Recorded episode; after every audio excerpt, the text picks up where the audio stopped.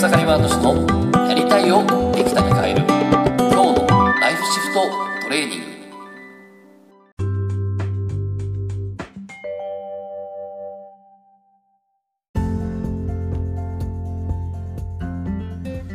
おかげさまで草刈ワード氏です。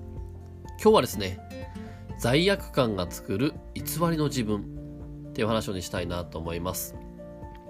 で、えー、今日ですね、えー、京都の方で、えー、タオラボっていうですね、あの、会をやるんですけども、まあそんな中でね、あの、まあ個性でグループコーチングっていうのもその後やるんですけど、まあ今月のテーマはですね、これ毎月テーマを決めてですね、で、そのテーマに沿って、まあ自分の心を鍛えていくっていうことをですね、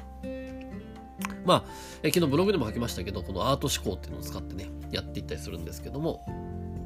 まあそんな中でこう罪悪感っていうのが今回テーマなんですね。で、今、こう、日に日にですね、本当にこうニュースを見れば見るほどですね、えー、まあ、僕はあんまりニュース見てないんですけど、テレビは見ないんですけど、まあ僕は僕で自分で情報を取ってるんですけど、まあ、やっぱりこう、ね、あのー、まあ世界的にもそしてね、あのー、すごい不安が広がってるのかなって感じがするんですけど、こんな時ほどね、大事なものって何かって言ったら、僕はね、心を鍛えることだと思うんですよね。まあ、鍛える。まあ、ね、その心はどうあるかなんですよね。で、不安の正体って何かって言ったら心なんですね。じゃあ不安ってどこにあるんですか？って言った時に体中探してもないわけです。ねこう、あ、じゃあ不安って頭かなと思ってメスで頭を開いても不安っていうものはなくて、あ、じゃあ心だと思って心でね、こう心臓あたりをねメスで開いても不安ってないわけですよね。不安っていうのは勝手に不安っていう言葉を作って で、それを採用してるだけなんですよね。ってことは何かって言ったら心が不安を作ってるわけです。でも不安ってものは物体としてはないわけですよね。で、世の中には何度も言うように、こう、今のこの状況でも不安、不安でビクビクしてる人と、ね、ワクワクしてる人がいるわけですね。で、今日僕、これからコワーキングスペース E9 ってとこに行きますけど、まあ、そこの社長はですね、大興奮してるんですね。チャンスは来たと。あの、ね、こんな時だからこそ、ね、コワーキングスペースで人が集まるとこだけど、もうめちゃくちゃ徹底してですね、えー、入る人をね、しっかりと徹底して、えー、管理してですね。で、えー、これた人だけ、こう盛り上げていこうってことです、そう今頑張ってるんですけど、でも、あの、これから本当ですね、大事なのって本当に心を鍛えていく？心を作っていく？本当の自分の心を作っていくってことはすごく大事になってくるなと思います。なのでね、僕も出番が来たなと。でしかもさらにです昨日ちょっとね、えー、ようやくコンセプトがひらめきまして、アート思考っていうものを使ってですね、うん、これですね、本当にこう、今のこの状況だからこそ、これからしかもね、時代はどんどん変化してくると思います。でもそんな中でも、この自分で本当にね、答えを出していくっていうね、この不安っていうのはもう一つあるのは、その、やっぱりこう、他人の情報に一喜一憂してしまうってところがあって、で、この、いろんな情報が入ってくる中で、まあこれ、本当病気ってそうなんですけど、医者にこう言われたからって言って、そこから急にダメになるパターン多いんですよね。僕自身も医者に、要はパニックって、ハワイに、で、その、パニック症になった時ってあのまあ日本でちょっとうつ病だって言われて、で、ハワイに治療しに行こうと思って、ハワイでゆっくりしたら治るだろうと思ってハワイに行ったら、ハワイで救急車で運ばれて、で、もう酸欠になっちゃって救急車運ばれて、で、そこのお医者さんで言われたら、いや、パキニ、いや、パニキテックって言われたんですね。で、それで、はぁと思ってパニックになっちゃったわけですね。医者に言われたからっていうね。で、こういうふうにこう人の言葉によって一喜一憂してると、本当に人生振り回されてしまうんで、そうではなくて、自分はどうありたいのかっていう、この自分自身で心を決めていくっていう、この力っていうのはすごく大事になってくると思うんですね。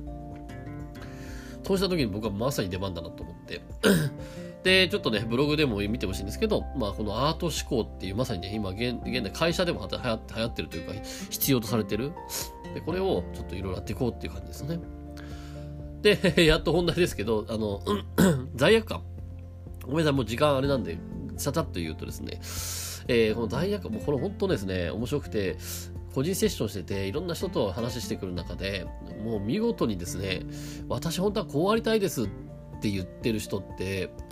ね、それ、その人って、でも本当はそうありたいのに真逆なことやってたりするんですよね。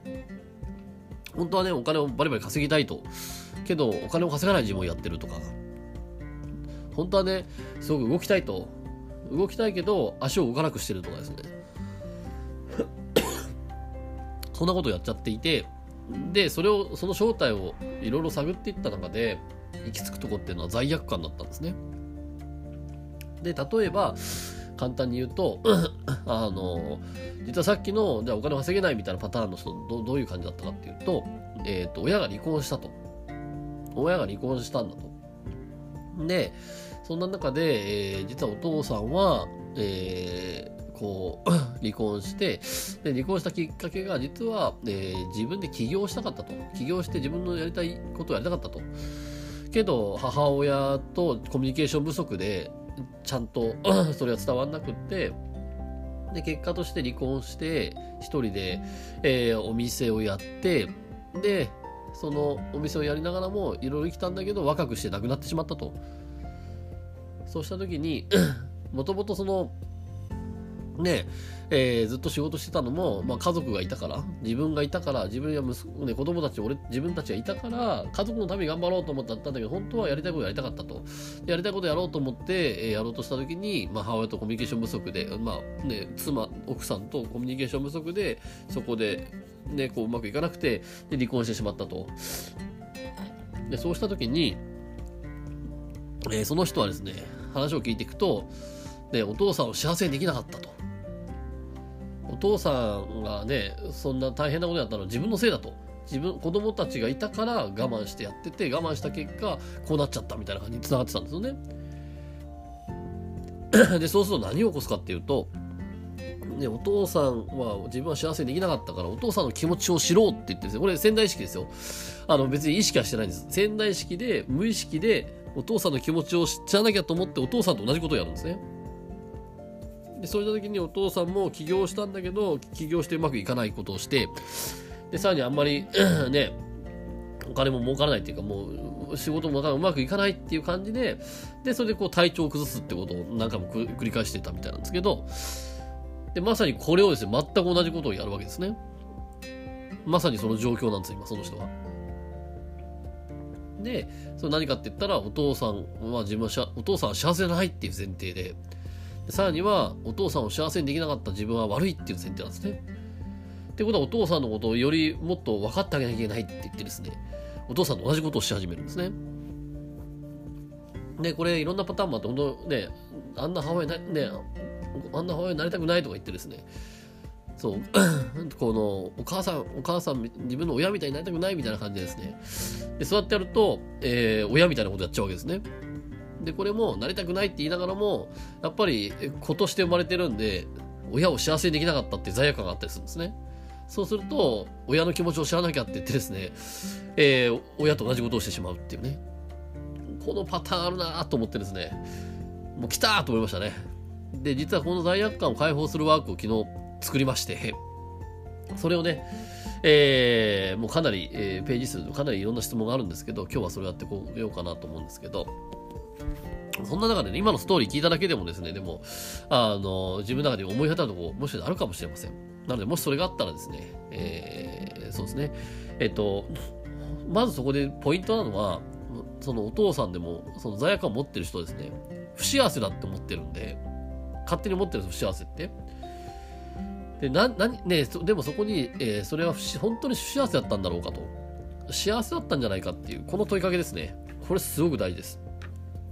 でそこが不幸せっていうのは幸せに転がる幸せっていう方に転がると、えー、これ多分罪悪感ってスーッとなくなっていきますね。なのでね、えー、ぜひですねやってみてもらえたらなと思います。でね、えー、これから本当に僕自身もどんどんどんどんこんな時だからこそいろんな力になっていきたいと思ってます。でそこにはですねこうこう問い問答っていうのはすごくいいなと思ってるんですね。で何かというと、えっ、と、まあ、今個人セッションでやってますけど、今日はこんな課題がある、こんな問題がある、こうこうしたい、ああしたいってですね、どうしたらいいかなっていうところで問いを作っていく。で、これからはですね、本当にこう、そのアート思考でもそうですけど、問い、自分自身問い立てをでする、問いを作っていく力っていうのは本当に大事になってきます。じゃないと情報、ニュースや情報には流されてしまうんで、自分で問題提起、問いを作り、そしてその問いに答えていくっていう力がですね、本当に重要になってくると思うんで、えー、いつでもね、えー、僕の方に問いをね、えー、質問や問いをですね、投げかけてもらったら、えそしたらね、それにどんどんどん答えていくし、わからなかったら僕も研究したりとか、実験したりとかしてですね、えそれですね、まあ、本当にこう自分自身の心を鍛えて、問いを作って自分で答えて、そしてね、えこの本当に情報に一喜一憂されないで、心を鍛えて、そしてね、こんな状況でも、どんな状況でも自分自身のね、え夢、やりたいことを実現していくっていうことをね、サポートしていけたらと思うんでね。ぜひですね、何でも、何でも関係かか構いませんのでですね、どんどんどんどん質問、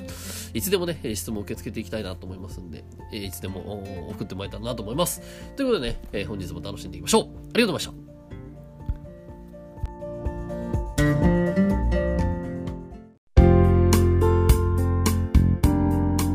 本日の番組はいかがでしたか？番組ではご意見ご感想をお待ちしております。ウェブ検索でひらがなで草刈正俊スペースポッドキャストと検索。一番上に出てくる草刈正俊ポッドキャストページにアクセス。その中にあるご意見ご感想フォームよりお送りください。それでは次回もどうぞお楽しみに。ありがとうございました。